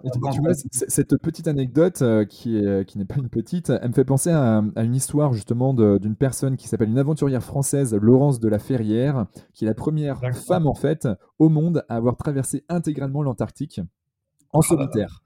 Et en fait, elle a... moi, j'ai pas lu son bouquin parce que euh, je j'ai pas réussi à l'avoir. Alors euh, peut-être qu'il est euh, de renouveau sur Amazon, mais mais au moment où je voulais l'acheter, il y en avait plus. Et, et en fait, j'ai écouté un podcast d'elle où où justement elle disait que elle a visualisé en fait tous les tous les, tous les, tous les problèmes qu'elle aurait pu avoir ou qu'elle était susceptible d'avoir. Et, et, apparemment, elle se mettait même jusqu'à pleurer parce qu'elle allait vraiment dans l'émotionnel et, elle vivrait, elle vivait, elle vivrait, elle vibrait et elle vivait en amont en fait de cette histoire. Et, et, puis en fait, quand elle est arrivée sur place, certes, c'était hyper dur, comme elle dit, c'était même encore que, dans mon imagination, mais en fait parce que j'avais imaginé certaines choses et certains problèmes, notamment ben, euh, se péter une dent parce que je suis en train de manger un bout de, un bout de chocolat, mais en fait, paf, il y a une dent qui est partie parce qu'il fait froid, etc. Euh, et en fait, euh, bah, elle est arrivée, mais parce qu'il y avait des, y avait des vagues congelées qui n'étaient pas prévues, elle est quand même allée toute seule, elle a traversé l'Antarctique, c'est la seule femme au monde, et je crois même que c'est la seule personne qui a réussi à le faire. Et, et ça, c'est juste fantastique. Mais il y a de la préparation en amont, il y a de la visualisation, euh, il y a beaucoup de résilience euh, en amont et pendant euh, l'aventure. Ouais, et ça me fait penser à une, nana que j'ai coachée qui s'appelle Alexa Barrier, qui est navigatrice aussi et que j'ai coachée pour TEDx Champs-Élysées Monaco il y a quelques années. Et là, on est, en, on est en discussion pour l'avoir peut-être sur notre plateforme Humanava. Et pareil, elle nous parlait l'autre jour, elle, a, elle a fait le Vendée Globe. Je crois que c'était la, la 20e. Elle, a elle est arrivée dernière, mais quand même, elle l'a fait. Tu vois, c'était un des 20 bateaux. Et euh, je crois que c'était Vendée Globe. Et elle s'est fait une fracture durant le Vendée Globe ou une autre traversée. Mais pendant 3-4 jours, elle a une fracture. Enfin, la plupart des gens, on a une fracture, on va à l'hôpital direct. Elle a vécu 4 jours avec une fracture. C'est, mentalement, c'est, bah, c'est tout. Faut que je dure. J'ai les membres cassés.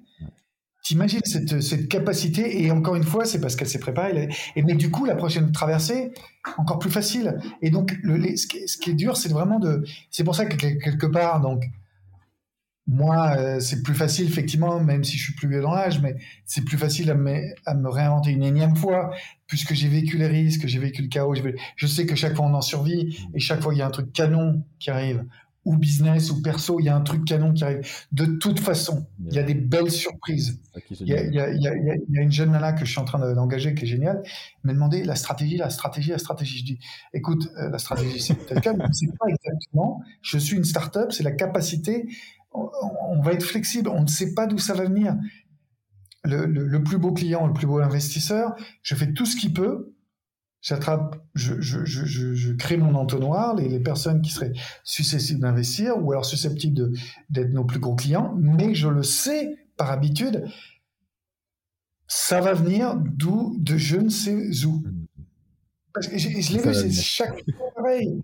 Chaque fois pareil. Donc tu continues, tu as une stratégie quand même, tu y vas, mais, mais c'est juste la capacité à, à rebondir, à avancer. rebondir et, de voir ce pivot et de voir cette faille, de voir cette fenêtre de tir et d'être prêt.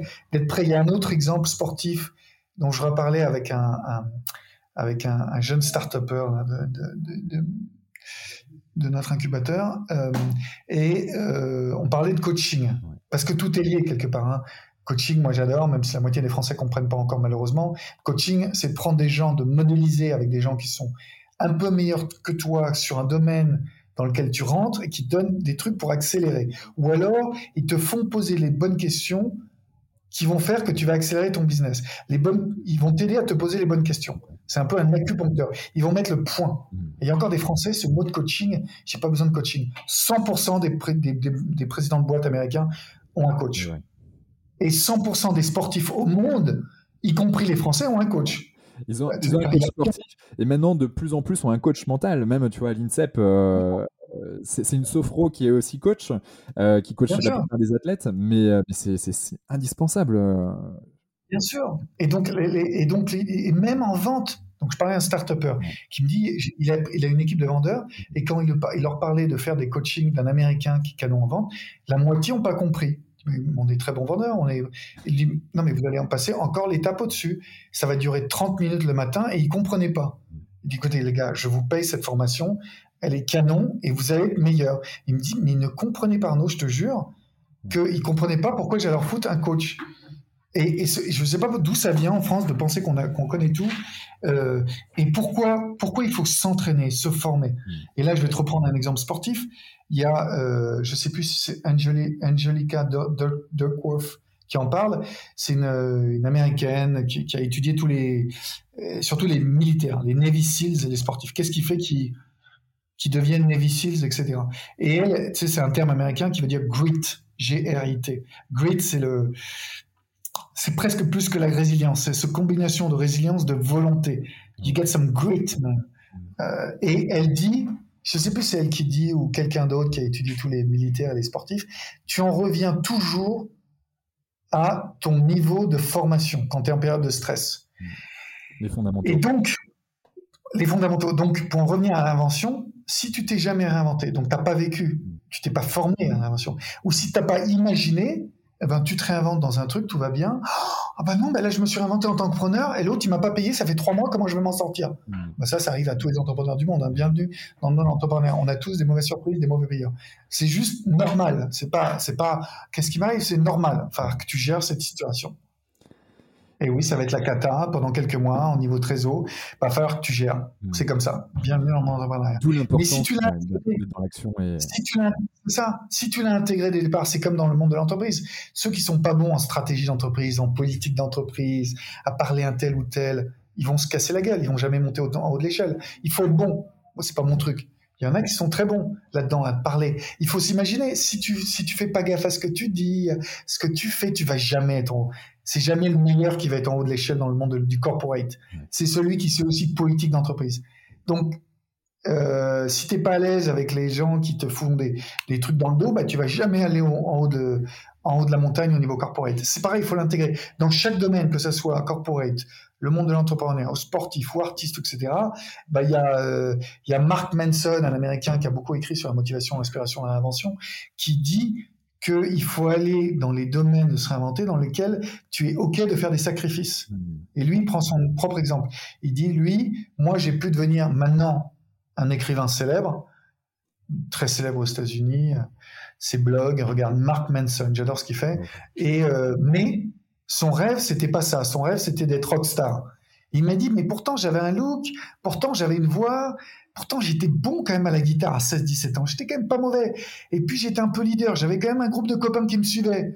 Donc, quand même, euh, merde, j'avais tout pour. Ça l'a fait chier au début des premières années de pas réussir. Donc, il s'est lancé, bah, comme plein des, milliers de personnes autour du monde, des centaines de milliers, peut-être, j'en sais rien, qui veulent devenir euh, chanteur rockstar. Mmh. Sauf que chanteur, chanteur rockstar, ça ne garantit pas le, fait de pouvoir réussir. Alors, déjà, la base, c'est faut être bon en musique, faut bien s'entendre dans un groupe, faut souvent avoir un look, une personnalité, euh, avoir le sens de la musique, être bon sur scène. Voilà, ça c'est les fondamentaux. Mais après, il faut aussi d'autres choses comme être OK, à se faire chier, à, dormir dans des, des, hôtels miteux, à avoir trois personnes qui t'écoutent en face.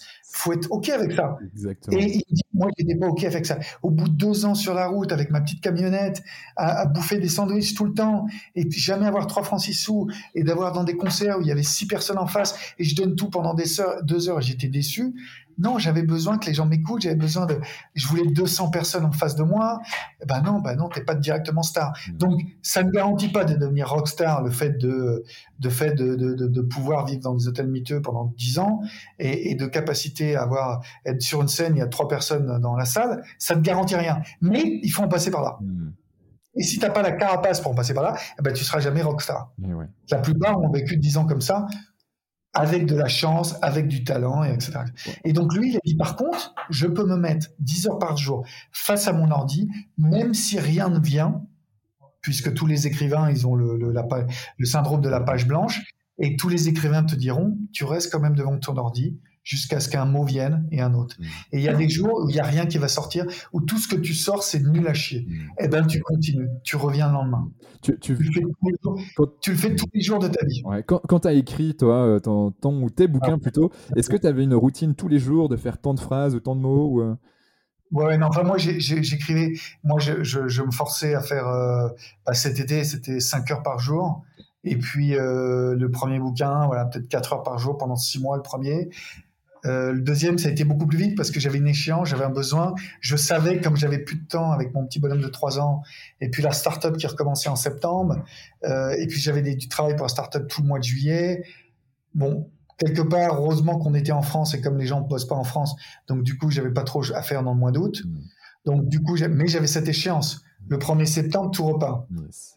Donc, euh, il fallait, quelque part, c'est très bien quand tu as une deadline, une échéance, et euh, moi, en plus, je suis intense. Hmm. Il y a plusieurs manières d'écrire un bouquin, mais un, tu l'écris en un mois, deux mois, trois mois, six mois, un an.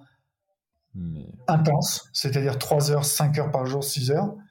Ou alors, tu l'écris sur plusieurs années, deux heures, trois heures par jour, deux heures, hmm. mais pas euh, intense. Intense. De toute façon, au bout de quatre, cinq heures d'écriture, normalement, c'est très bon d'être bon très dur d'être bon. C'est très très dur. Donc tu le fais 4-5 heures ou alors tu le fais 2 heures, mais si tu peux mettre que 2 heures par jour, bah, ça va jamais être en 6 mois, c'est pas possible. Ça va prendre euh, bah, en général un an, 2 ans, 3 ans, ce qui est pas grave d'ailleurs. Faut, faut, faut, euh, bah, faut ce qu'il faut. Et puis, mais bon, moi, moi qui, qui aime les challenges et qui suis intense, si je me dis que j'ai 2 ans, je fais rien. Et ça, c'est parce que je me connais bien par cœur si je me dis que dans deux ans, je suis au même endroit, c'est pas possible, je ne, peux pas me motiver. Bon, on est les deux. je comprends complètement. Euh, je, vois que le, temps file et, j'ai quelques questions que j'aimerais absolument te poser. Euh, quelle place a selon toi la tech, le digital, dans le développement de soi? Bonne question. Euh, bah, le, bon, le premier truc qui me vient en tête, que j'utilise pas trop quand même, c'est le Quantify Self. Hein, c'est tout le mouvement aux États-Unis. Je sais pas si tu sais, ça s'appelle le Quantify Self. Je sais pas tout que ça qui est comme ça, mais je, euh, je, vois ce que tu veux dire. Hein, c'est bah, se, se, se, quantifier, c'est-à-dire euh, combien. C'est vrai que j'utilisais à un moment, à un moment donné, je marchais moins et je me suis remis à cette app aux États-Unis pour être sûr de faire mes 10 000 mètres par jour quand je marche. Ouais. Hein, voilà, j'ai fait mes 10 000 mètres, les, 10 000 pas. Et donc, c'est pas mal pour ce genre de truc. Euh, c'est quand même pas mal pour aider la volonté. C'était un moment où j'étais dans le entre deux trucs, j'avais pas le temps de penser au sport, mais je savais qu'il faut un minimum, comme je sais qu'il faut un minimum pour le sport. Donc au moins si je marchais une heure et demie par jour en gros, deux heures, je pense que ça fait tous les pas, j'étais bon. Hmm. Je faisais pas de muscu, je faisais pas d'autres sports, mais au moins si je faisais beaucoup de marche, ça va. Euh, et pour moi la marche c'est un sport comme un autre. Donc il faut un, il faut juste se dépenser physiquement. Donc c'est bien pour les trucs comme ça. Euh, euh, j'en connais plein au niveau. J'ai failli, pour tout te dire, j'ai failli monter une app sur le bonheur il y a sortant de 2013. J'ai passé six mois dans un incubateur de start-up en Afrique du Sud où j'étais embauché en tant que coach, moi, à l'époque. J'étais un coach sur la créativité et la communication. J'ai aidé les start-up à pitcher et à communiquer. Mais, euh, et en sortant de ça, je me suis dit, bon, est-ce que je monte une start-up moi-même quand même? Et j'étais pas prêt en fait, j'étais pas prêt à m'enfermer deux ans euh, avec un avec des ingénieurs euh, sans sortir, tu vois. Moi, il me fallait il me fallait une obligation. Comme maintenant j'ai moins de temps, j'ai je pouvais moins, moins, moins voyager. Et de toute façon, avec le Covid, tu peux plus voyager. De toute façon, je suis obligé de rester au même moment, moment parfait pour moi pour monter une start-up. Voilà.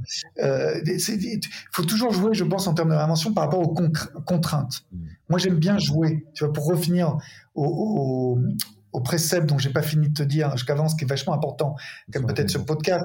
Il y a les trucs de connaissance de soi. Hein, hein. Il y a le truc de demander des conseils de réinvention aux gens qui se sont réinventés, pas aux gens les plus brillants que tu connaisses. Mm. Aux gens qui se sont inventés. Et surtout dans le domaine dans lequel tu veux te réinventer, ou la ville dans laquelle tu veux te réinventer, peu importe. Euh, euh, euh, troisième chose, bien sûr, se créer une communauté. Hmm. Se créer une communauté à l'avance. À l'avance, avant de t'intégrer, c'est-à-dire en utilisant LinkedIn, WhatsApp, tout ce que tu veux, tu, te crées un groupe de gens, ce qu'on appelle aux États-Unis un mastermind. Hein. Tous les coachs aux États-Unis ont des masterminds. Pardon, tous les présidents de boîte ont des gens qui retrouvent une fois par mois, avec qui on échange Là, moi, aujourd'hui, il faut que je m'en remette à la vente avec euh, avec Humanava. J'ai commencé ma, la première partie de ma vie en tant que vendeur dans le luxe et dans la finance, mais depuis, j'étais plutôt un communicant. Je n'étais pas un vendeur. Et là, je me rends compte qu'il faut que je rapprenne à vendre bah, pour Humanava. Et donc, il faut que je me remette dans une nouvelle posture. Mmh. Donc là, je suis un truc. J'ai commencé ce matin à 11h30 à vendredi. Tous les vendredis, je vais partir un groupe de vendeurs et je leur parle. Et certains, ils ont 10, 15 ans de moins que moi, je m'en fous. J'ai pas de, il n'y a pas du tout d'ego. Ils se disent tous, mais qu'est-ce que je viens de foutre là? Non, non, moi je veux apprendre comme vous. Je me remets, je me mets en ce qu'on dit en, bouddhisme, with a beginner's mind, avec la, tête du débutant. Et chaque fois que tu rentres dans un truc, il va avoir l'envie, le, la posture d'un débutant. Donc je fais comme si je connaissais, je fais comme si je connaissais rien. Hmm. Alors bien sûr, j'ai appris deux, trois trucs dans, dans mes 30 dernières années, mais comme si je ne connaissais rien. Et donc là, c'est le meilleur moment d'apprendre. Et donc ce matin, je me remettais et j'ai appris plein de trucs ce matin où, je me suis remis des trucs que j'avais oubliés. Tant mieux. Donc il faut ces communautés. Donc moi, j'ai une communauté d'entrepreneurs une fois par semaine. Et même, communauté... tu as juste une petite parenthèse pour ceux qui ne sont pas entrepreneurs euh, dans notre communauté, justement. Euh, c'est important aussi de faire une communauté, de créer sa communauté pour changer de job, pour, pour autre chose. Euh, c'est important de, de, créer du lien. LinkedIn est un outil fabuleux pour ça, d'ailleurs. Et, je t'encourage là-dessus sur, bah, quand, je, quand je parle des salariés, je dis la même chose. Celui qui est project manager, il, faut qu'il se fasse une communauté d'autres project managers dans d'autres boîtes qui sont compétitrices ou pas. Il va, il va sur LinkedIn, il attaque 300 project managers, il dit écoutez, je suis project manager ou je suis chef du projet digital ou je suis directeur de logistique. Écoutez, moi je vais me créer un, mastermind. On se réunit tous les une fois par semaine, une fois par mois et on s'aide. Mm. Il va se trouver 10-15 copains quel que soit son but, mais il faut trouver des champs et chaque semaine, sur toi, ta communauté bienveillante qui veulent te pousser dans la direction dans laquelle tu vas. Et ça, tu n'as pas du tout besoin d'être entrepreneur, quel que soit là où tu veux. Ou juste, par exemple, pour se réinventer. Parfois, avec ma femme, on a, euh, on est très bien à Bordeaux, mais parfois, on, on a en tête de mire possiblement Aix-en-Provence. Superbe coin. Je ne sais pas pourquoi, il y a 15 personnes qui sont d'Aix-en-Provence et qui sont en train de m'aider dans ma startup Humanava. Et tous, aucun ne se connaissent. Et comme je suis beaucoup les signes de la vie, et donc là, encore une fois, j'ai une conférence à Aix-en-Provence la semaine prochaine, à The Camp, c'est le truc d'innovation de Aix-en-Provence pour euh, une grosse, une plus grosse, une plus grosse de boîte de format de là-bas. Euh, voilà. Donc, je sais pas. Donc, du coup, on passe pas beaucoup, beaucoup de temps, mais on fait partie d'un groupe Facebook par exemple, qui s'appelle euh, Bouger à. C'est un groupe d'anglo-saxons avec 5000 personnes dans le monde, Bouger à Aix-en-Provence. Ok, excellent. on, suit, on suit de loin, mais j'ai un petit pas. Tu vois, j'apprends. Peut-être qu'on bougera jamais, mais c'est en ligne de mire, tu vois. c'est en ligne de mire. Donc, ça reste dans mon radar. Et donc, j'ai plein de trucs comme ça dans mon radar en permanence. Je regarde. Peut-être ça va jamais se passer, mais je. Donc, on se construit des radars, on se construit des communautés tout ce que j'ai fait dans tous les métiers, que j'ai changé les villes, je me suis construit. Le meilleur exemple, c'est je, je débarque à Los Angeles. Je connais absolument personne. Enfin, j'ai deux copains qui sont pas dans le cinéma. Moi, mon but, c'est dans le cinéma. On est 10 000 personnes par semaine qui débarquent pour entrer dans le cinéma du monde entier. 10 000. Okay. Je sais pas si t'imagines. Donc la compétition est rude. Et ouais. Euh, et donc je me dis, bah, euh, putain, comment je vais faire? Parce que les gens, ils n'ont pas le temps de te parler. Hein. Tout le monde, euh, voilà, la compétition est féroce. Et puis t'as pas d'acédique du spectacle là-bas. Hein. Tu bosses pas, tu es à la rue. C'est pas, pas la française. Et donc, qu'est-ce que je peux faire? Où je peux me créer ma communauté Je cherche. Je cherche Los Angeles Film Festival. bénévole. Très bien. Je vais être bénévole une fois par semaine pendant six mois. Alors j'aimerais, j'avais 30 ans. Je ramenais le café, je faisais ce qu'il me demandait. Je ne demandais rien. Je n'avais pas expliqué que j'avais une maîtrise de finance, j'avais travaillé avec des hommes politiques, j'avais fait des trucs importants. Je ne me la ramenais pas. Hmm. J'étais au même niveau qu'un mec de 16 ans, tu vois. Hmm. Il y a peu de Français qui sont capables de faire ça, c'est vrai, là-dessus. Tu vois De se remettre à niveau. Euh, moi, j'en ai, mais t'es fou, tu. Ben non, je m'en fous. Mais par contre, j'ai tout appris en six mois. enfin, tout appris. Je me suis créé ma communauté. justement. Comment J'avais la North Et donc, du coup, j'ai appris plein de trucs. Hmm. Bah oui, c'est là les, castings. Ah bah c'est là, c'est surtout les agents qu'il faut que tu vois. Euh, ah bah tiens, là, il y a un plan. Je me suis fait plein de copains qui, la plupart, ils avaient 10, 15 mois. Qui, enfin, pas 15 ans de moins que moi, mais beaucoup avaient 5, 6 ans de moins que moi, tu sais, 22, 23 ans. Et, euh, mais on est commencé au même niveau, je m'en fous. J'étais au même niveau qu'eux, tu vois. Ils venaient du fin fond du Mississippi ou du Missouri. Ils n'avaient pas mon parcours professionnel. On s'en fout, on est au même. Ils sont toujours potes avec moi. Il y en a un qui va investir dans ma pote, Russell Gubberman qui est devenu un les rois de l'improvisation depuis Los Angeles. Euh, voilà, on a tous commencé au même niveau et, euh, et euh, que ça soit des cours, que ça soit et puis aujourd'hui, bon, moi j'avais pas LinkedIn à l'époque. Hein. Mm. Il y a tellement de possibilités. Je te, par exemple, je vais finir là-dessus. Euh, au niveau sport, j'ai toujours été sportif, mais comme j'ai changé tellement de ville, euh, et le sport, ça n'a jamais été la priorité, mais ça a toujours été un truc important, vital, mais ça n'a jamais été le. Voilà, je suis pas un sportif professionnel. Donc, donc chaque fois, il fallait que je trouve des groupes sportifs. Je, vois chaque fois. Et donc là, euh, quand je me suis remis à Bordeaux, bah, je connais personne. J'ai pas le temps de me faire un ami qui est en plus un ami sportif. J'ai pas le temps. En plus, avec la Covid, il y a quelques restrictions supplémentaires. Tu as quelques restrictions. Donc, qu'est-ce que j'ai fait? Bah, En mars, avril dernier, je me suis dit, bah, attends, mais comment je vais créer ma communauté de sportifs? Il faut que je, il faut que je. Donc, ah bah, qui sont mes amis dans le monde entier qui sont sportifs depuis que je connais depuis 20-30 ans? Et donc, j'ai mis euh, une semaine à réfléchir. J'ai trouvé les 15 plus sportifs. Et depuis, chaque semaine, j'ai ma communauté fait, euh, WhatsApp. Et on se donne des plans sportifs sur la santé, sur la diététique, euh, etc., etc. Et on sait, voilà, c'est ma petite communauté virtuelle. C'est pas aussi canon d'être physique, mais je fais ce que je peux avec ce que j'ai maintenant. C'est la définition d'être entrepreneur, d'ailleurs. Être maître de son destin. Mais on peut être maintenant ça, encore une fois, au sein de l'entreprise. C'est juste, tu prends en main ce que tu veux faire et tu te mets les bonnes décisions, tu te crées tes rails à toi, euh, tu vas à fond. Donc voilà, je voulais finir les principes de réinvention, euh, la communauté, euh, apprendre tout sur la résilience, et puis prendre les premières actions. À un moment donné, allez, on se jette dans le bain, on se jette dans le bain, on y va. On dit à son boss, je veux changer de service. Je suis frustré. Je veux aller dans le service. Écoutez, je suis passionné, je veux rester dans cette boîte, mais vraiment, je, veux aller dans leur service. Écoutez, ça va prendre trois mois, six mois, un an, deux ans. Je veux rester avec vous. Faites-moi confiance. S'il vous plaît, mettez-moi dans le service, peut-être une demi-journée par semaine. Hmm. peu importe ce que c'est. Voilà, step by step, mais. Mais, tu vas, tu vas, tu prends tes pas, tu prends des pas, tu y vas, tu plonges. À un moment donné, il faut plonger le nombre de gens qui réfléchissent que ah j'attends le bon moment. There's no good timing. C'est la différence entre un Américain et un Français. c'est que le Français il réfléchit un peu de trop et, euh, l'Américain justement lui il y va, il est dans l'action et, il passe, euh, il passe, il passe. Et, et euh, donc il faut y aller, il faut y aller. Et puis le dernier truc que je vais dire c'est que malgré tout ça, je parle de la résilience et tout, il faut pas oublier quand même parce que je l'ai vu je ne sais combien de fois.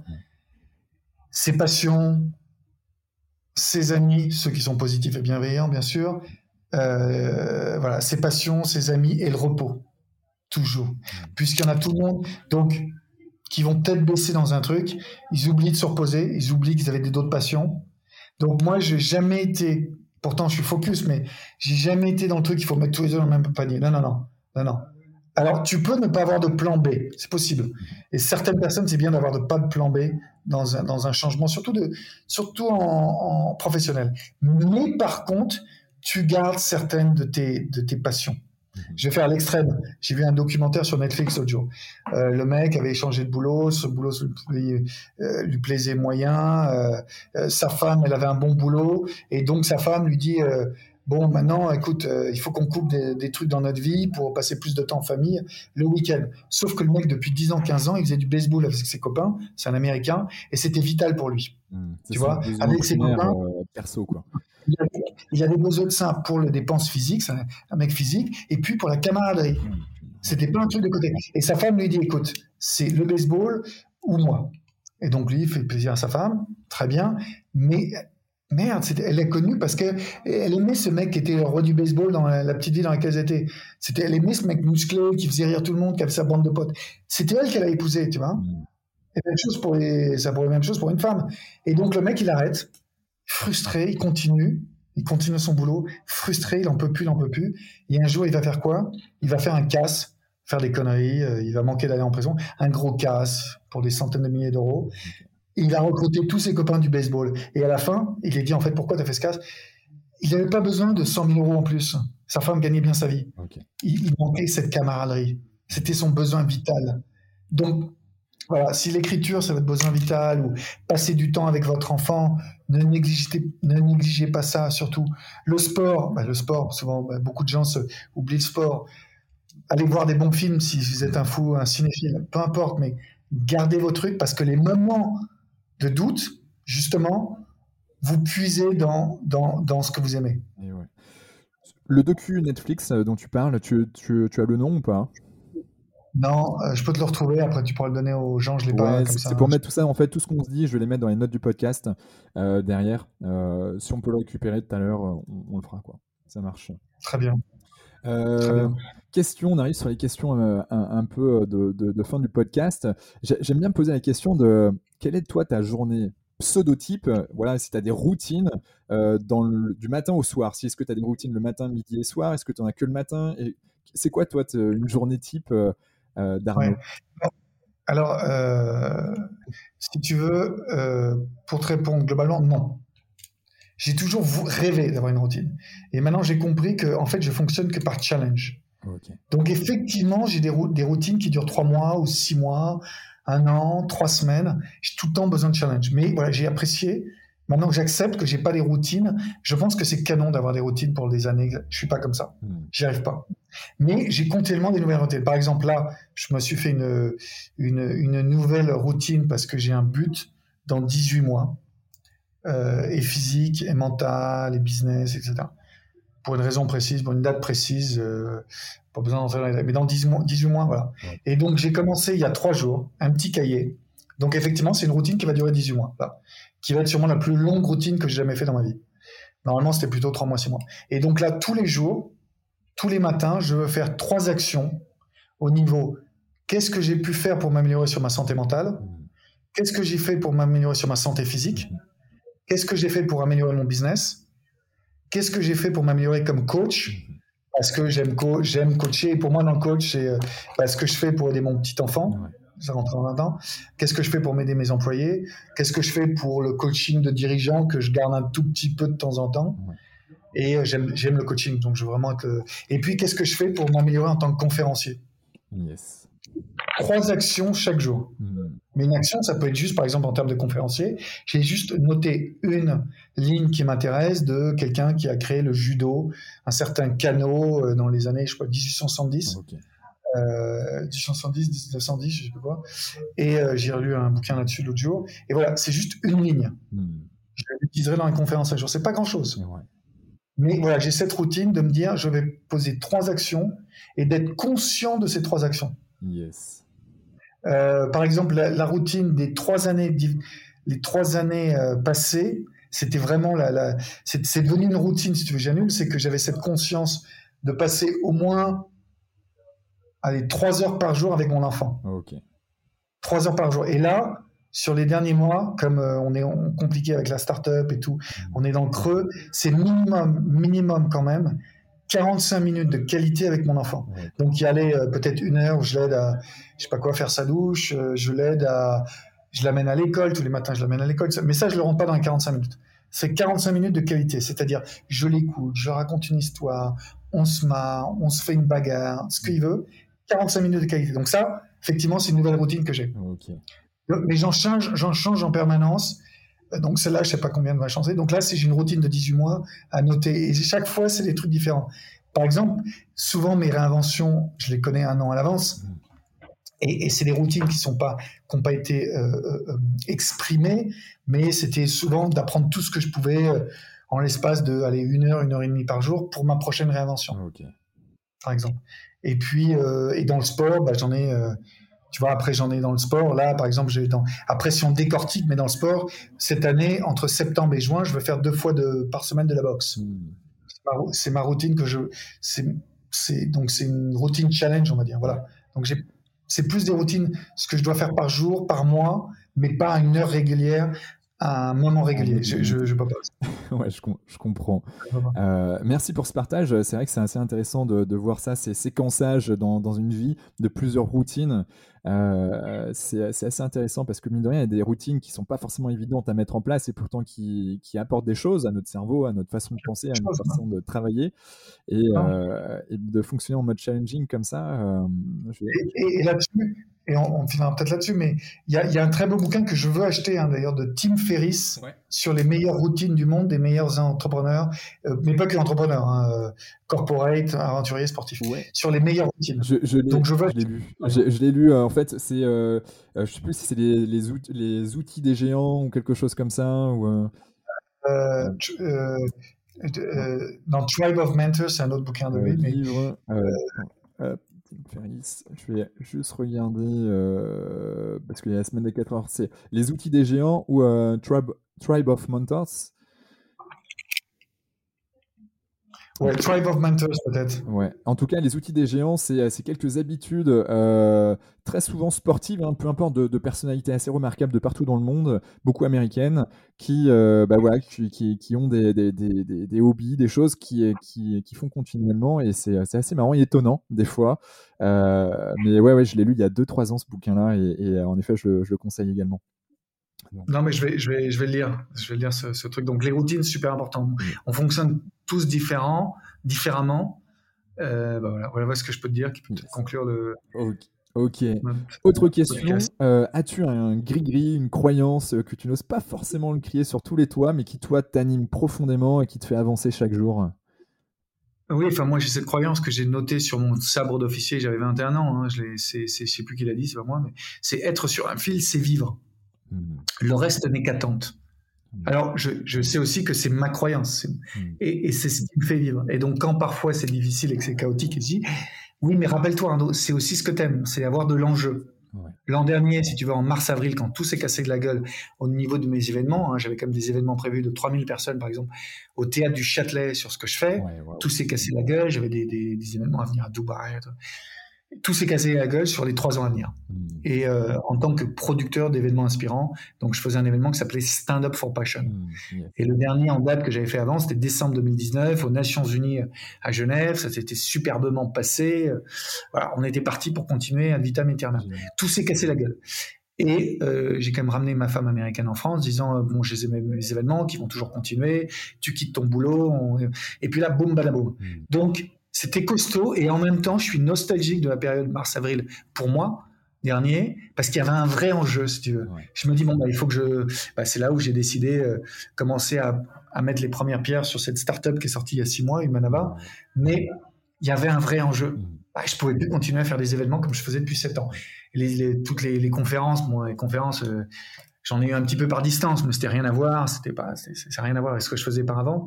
Donc, donc c'est, euh, et j'adore ces enjeux pour moi.